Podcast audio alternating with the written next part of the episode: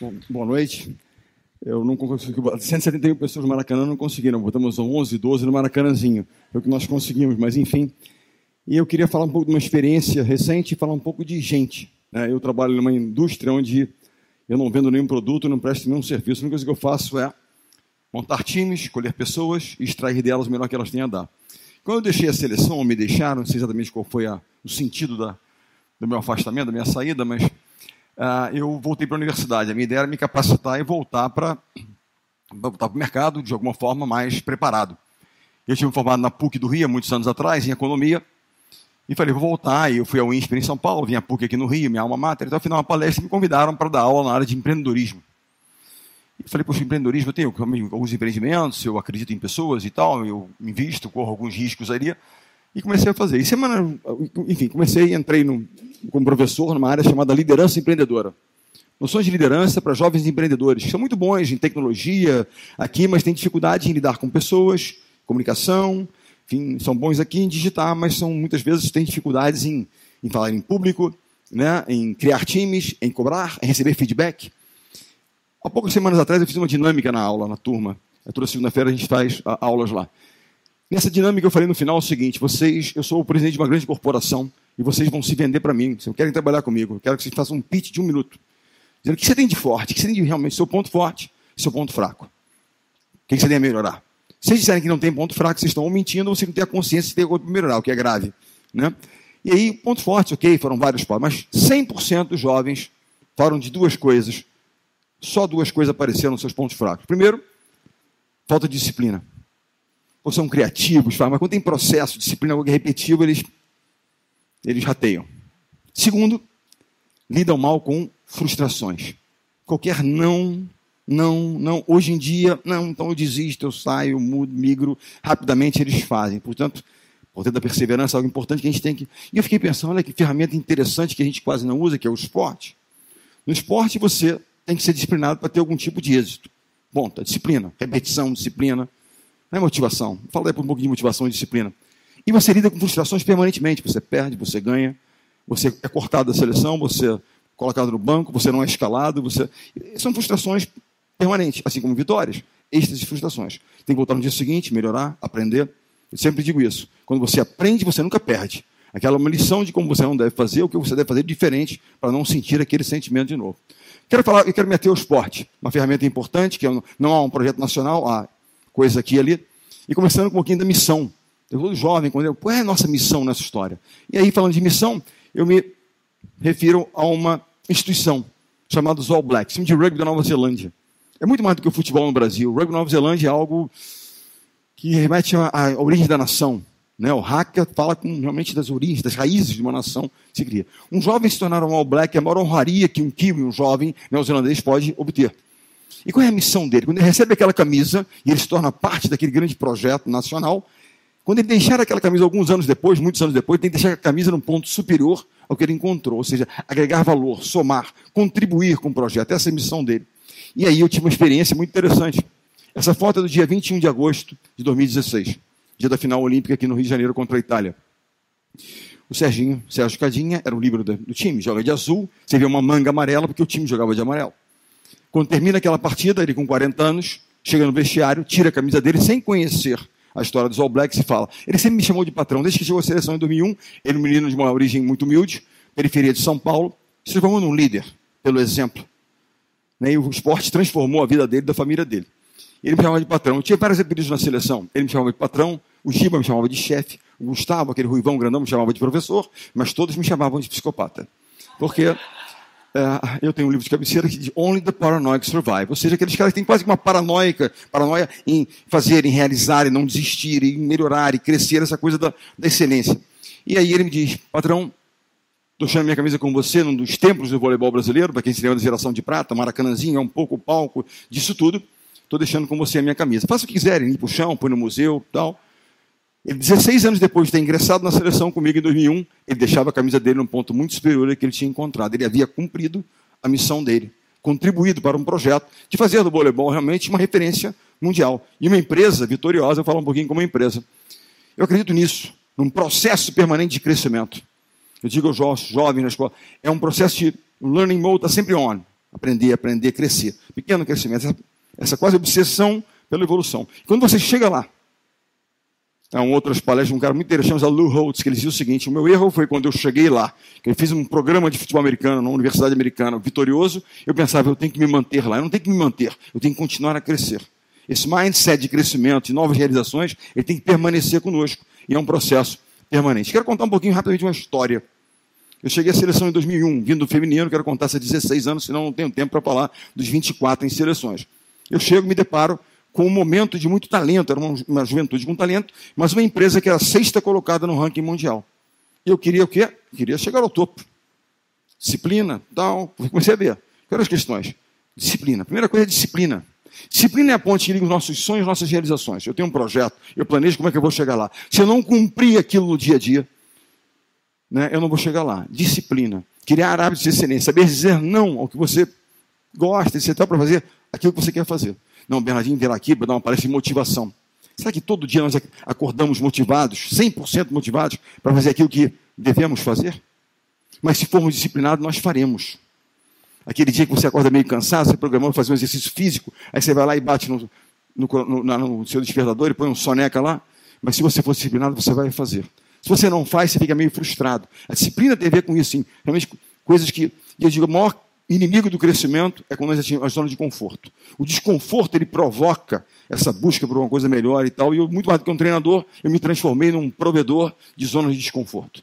Metas audaciosas, vamos ganhar dos caras. Não tínhamos nenhum título mundial. A Itália tinha três, vamos passar esses caras. A ideia era essa. Quem era, quem era o benchmark da história? Vamos passar todos eles. A ideia era que o somatório realmente fosse maior. E nós chegamos lá. Escolher pessoas. Eu brinco dizendo que eu sou o maior estudioso de Tom Brady no Brasil. Esse cara se tornou o maior campeão da história do futebol americano e casou com a Gisele Bündchen. Portanto, esse cara é o cara. Se eu descobrir o segredo eu chego lá. Mas o interessante dele, eu não quero falar das conquistas, quero falar de como é que foi escolhido. Escolha de pessoas. Porque nós escolhemos pessoas, elas fazem a coisa acontecer. Gente, como é que se dá a escolha de universitários que se tornam profissionais? Universitários se tornam profissionais no draft day, que é o dia da escolha, o dia da loteria. Você tem na sete rodadas, onde duzentos e tantos, trezentos jovens são escolhidos anualmente. Ele foi escolhido no número 199. Quase não foi escolhido. Como é possível que uma indústria que move bilhões de dólares, vocês têm noção de quanto vale? O principal time mais valioso das franchises da NFL nos Estados Unidos vale 5 bilhões de dólares, que é o Dallas Cowboys. A última estimativa em relação ao New England Patriots, que é o time dele, vale 3,6 bi de dólares. Como é que uma indústria que move tantos bilhões cometeu um erro tão grosseiro de não escolher entre os top 10, pelo menos, esse cara? E a melhor explicação, ela vem de um rival de Tom Brady, não de um parceiro dele. Um cara que nunca jogou com ele, mas sempre contra ele. Mediram Tom Brady de fora para dentro. Quanto ele era rápido, ele não é rápido. Quanto era forte, não é forte, nem tão preciso. Esqueceram de medi-lo de dentro para fora. Qual o tamanho do coração daquele cara? Quanto ele está disposto a dar pelo seu time? E segundo, esse rival, ninguém estaria disposto a dar e se preparar mais para atingir o seu, seu objetivo do que Tom Brady. E essa é a razão pela qual escolher as pessoas certas. Agora, quando eu falo de pessoas e liderança, eu falo, a base disso tudo é, primeiro, a integridade, transparência. A pessoa pode ser muito talentosa, mas se você desconfiar um pouco do processo, como é que as coisas acontecem, op, atenção.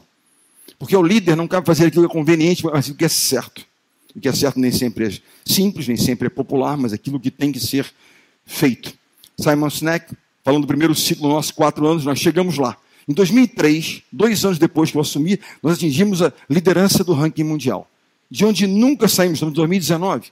Perdemos hoje para a Sérvia. Eu estou aqui chateado. Eu não estava lá, mas continuo ligado. Né? Eu tenho um estado de espírito que é permanente, que é preocupado. Muito preocupado, pouco preocupado, mas estou sempre preocupado. Então, já, já mandei umas mensagens, estamos trocando, você diz o seguinte: chegamos lá. 2004, dia 29 de agosto, ganhamos o ouro em Atenas e concluímos o nosso primeiro ciclo. Chegamos lá. É mais difícil chegar lá ou se manter lá. Porque as armadilhas começam a se colocar. Os egos começam a ser inflados, os caras começam a ser os caras, etc. Tal, e mais do que nunca a gente precisava realmente seguir. Essa é a foto de quatro anos depois. Parece, mais a foto de um funeral, né, de um parente próximo da equipe, a, a foto de uma prata olímpica. Por quê? Porque os resultados do passado não nos garantem nada no futuro, a não ser expectativas e responsabilidades. O sucesso do, do antigo Rock in Rio só garante uma coisa aos organizadores, que é temos que fazer um ainda melhor. Temos que conquistar um novo ouro. Caso contrário, nos decepcionaremos. E como é que a gente faz isso? Na verdade, primeiro, lideranças. lideranças que inspiram, batem meta com consistência, com o seu time, fazendo a coisa certa e evitando que o grande inimigo da construção do time, que são egos e vaidade fora de controle, se instaure. Michael Jordan tinha uma frase que era lapidar: Eu posso até ganhar uma partida, mas jamais ganharei um campeonato. Eu preciso de um time. Um dia, mas eu acredito em times, mas acredito em meritocracia. Um dia disseram ao Michael que ele tinha tido uma, uma, uma, atuação um pouco egoísta, um pouco, né, um pouco uh, selfish e tal, tinha, não tinha passado muito a bola e tal, e disseram, Michael, lembre-se que na palavra team não existe a letra I de eu. E ele então respondeu, mas lembre-se da palavra win existe I. Ou seja, o talento é importante, mas que o talento realmente ele faça que o time né, produza mais, faça a coisa realmente acontecer. Eu participo de alguns conselhos, e há conselhos onde a palavra que eles mais dizem, eu observo muito a postura das pessoas. Fala de nós, nós, nós. Há um outro conselho que nós estamos com a empresa sofrendo, onde o eu, eu, eu ali. E eu tenho distribuído um pouquinho desse livro chamado Ego, Seu Inimigo. O problema é que eles não estão lendo. Portanto, a gente continua sofrendo daquela empresa onde as agendas são pessoais e não do coletivo.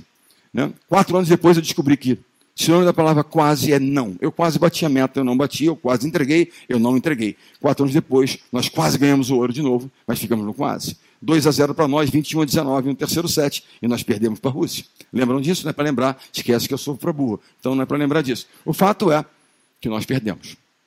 Como é que se aprende com as derrotas, com percalços? Não conseguimos entregar. Como é que se aprende?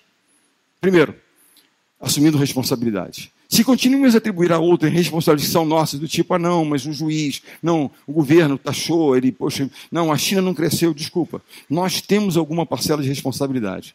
E se não assumirmos nossas responsabilidades, nunca vamos entender as verdadeiras razões pelas quais perdemos. Não, o professor não deu bem a matéria, por isso não foi bem, desculpa. Alguma nós temos. Assumam responsabilidade. Aprender com os próprios erros, porque a gente fica aprendendo com os outros. É muito bom aprender com os outros, mas nós vamos errar. E temos que aprender. O ideal seria aprender só com os outros, mas não vai acontecer. Faça aquilo que é certo, não aquilo que é conveniente. Isso era o que está na minha cabeça. Minha cabeça permanentemente. E seja resiliente. Essa questão de ser resiliente, porque nós perdemos a quatro pontos de um ouro. Quase fui demitido, obviamente, que uma prata olímpica no Brasil é algo para o voleibol complicado e tal, mas nós precisamos resistir aquilo. Como resistir àquela frustração gigante? E continuamos trabalhando. Eu criando, fazendo. Me perguntam muitas vezes qual foi o grande, o maior a, maior, a decisão mais difícil que eu tive que tomar. As pessoas imaginam, quem acompanha o voleibol há algum tempo, porque houve realmente um corte que eu tive que fazer, e as pessoas diziam, naquele momento, eu cortei um grande jogador, Ricardinho. E as pessoas começaram então a me questionar. Não, botou o filho dele, nepotista, Bernardinho. Não, esse cara não dá. Tal, tal, tal. Vocês acham que se tivesse tomado uma atitude tão, como a imprensa quis fazer crer, tão injusta, incorreta, incoerente, parcial, o restante da equipe teria continuado a lutar por mim por tantos anos, eu me aceito como líder? ou teria me rifado na condição de líder? E quando eu comunico o corte, eu pergunto, alguém quer falar alguma coisa? E alguém levanta a mão e fala, patrão, patrão já sabe quem é, o Sérgio Cadinho. Ele falou, se eu não tivesse feito nada, eu estaria pé da vida com você, porque já esperavam que eu fizesse alguma coisa, porque estava vendo transgressão de valores.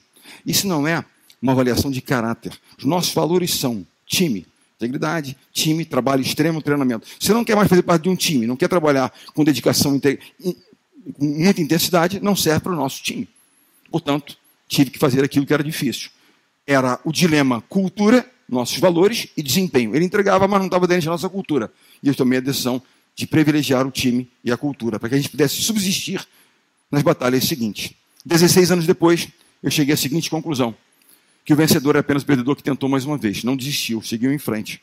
Tentou de novo, assumiu responsabilidades, aprendeu. E é uma lição muito interessante de um almirante chamado Mark Raven, que foi comandante dos Navy SEALs, que é a décima lição de Mark Raven que ele diz o seguinte: quando ele se alista para se tornar um Navy SEAL, é tão difícil se tornar um Navy SEAL, é um processo complicado. 150 jovens se alistam, 30 e poucos concluem o curso. Praticamente 130 desistem de se tornar Navy SEALs. Como é que se dá essa desistência? Há um sino no pátio central, o jovem vai lá e bate três vezes o sino, ele então desistiu de se tornar um Navy SEAL. Nós, quem aqui nunca pensou em desistir? Em algum momento pensamos em desistir, não vai dar, não vou conseguir. Né? Nós vamos encontrar sinos na nossa caminhada. E a mensagem é: nunca toquem o sino se tocarem o sino, vão se arrepender. No esporte a gente usa muito o pensamento de que né, pain is temporary, pride is forever. A dor é temporária, vamos sofrer, mas o orgulho de não ter desistido, de ter tentado, tal, será para sempre. E é o que nós tentamos fazer. E nós não podíamos desistir naquele momento. Havíamos perdido as partidas já fazem. O jogo mais tenso da minha carreira, me perguntaram qual foi o jogo mais tenso da sua carreira. Eu tenho que fazer um esforço danado, eu sou um cara tão tranquilo, não lembro dos jogos tensos, mas enfim. Foi o jogo contra a França, em 2016. Nós havíamos perdido duas partidas na fase de classificação, a França também. Quem perdesse aquela partida na fase de classificação voltaria para casa em nono lugar. Se nós tivéssemos perdido aquela partida e voltado para casa em nono lugar, não estaria falando com vocês aqui hoje. Estaria de perto do Corcovado, também eu, né? aqui já é Bernardinho, que ia me classificar. Nono lugar no Rio de Janeiro, uma seleção com tantas expectativas positivas não ia dar certo.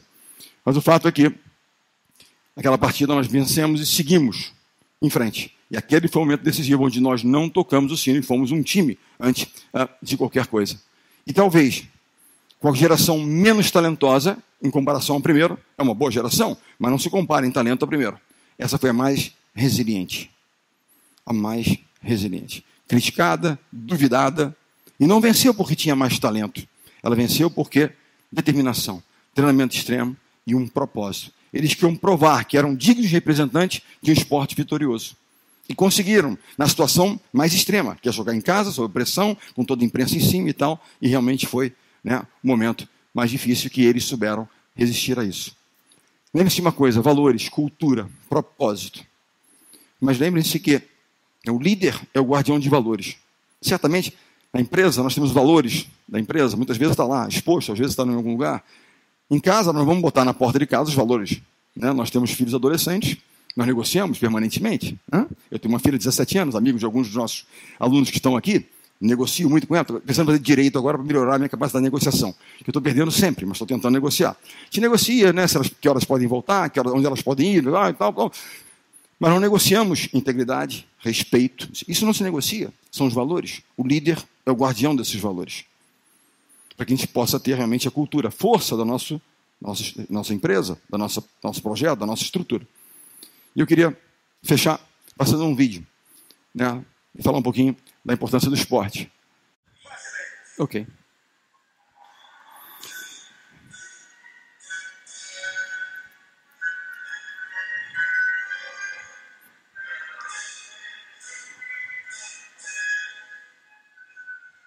Eles estavam relativamente, relativamente tranquilos, até que a bandeira começa a subir. Ou seja, e aí eles começam a se derreter um pouco. Só um pouco. E aí tem dois lances finais.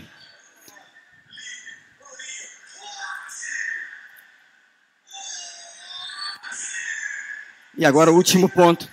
Que há de informação nesse ponto, eu não vou ter tempo para explicar, para mostrar um pouco o que nós fazemos. Eles partem antes e terminam. Contra todos os prognósticos, uma geração que era tida como uh, derrotada, não como um valor de uma campeã olímpico, ela consegue, contra todos os prognósticos, sem desistir, sendo resiliente, sendo um time, mais do que nunca, vencer a competição mais difícil que nós né, podemos enfrentar. Eu tenho certeza que vocês todos lá torceram muito por nós. Eu agradeço. Obrigado. Prazer.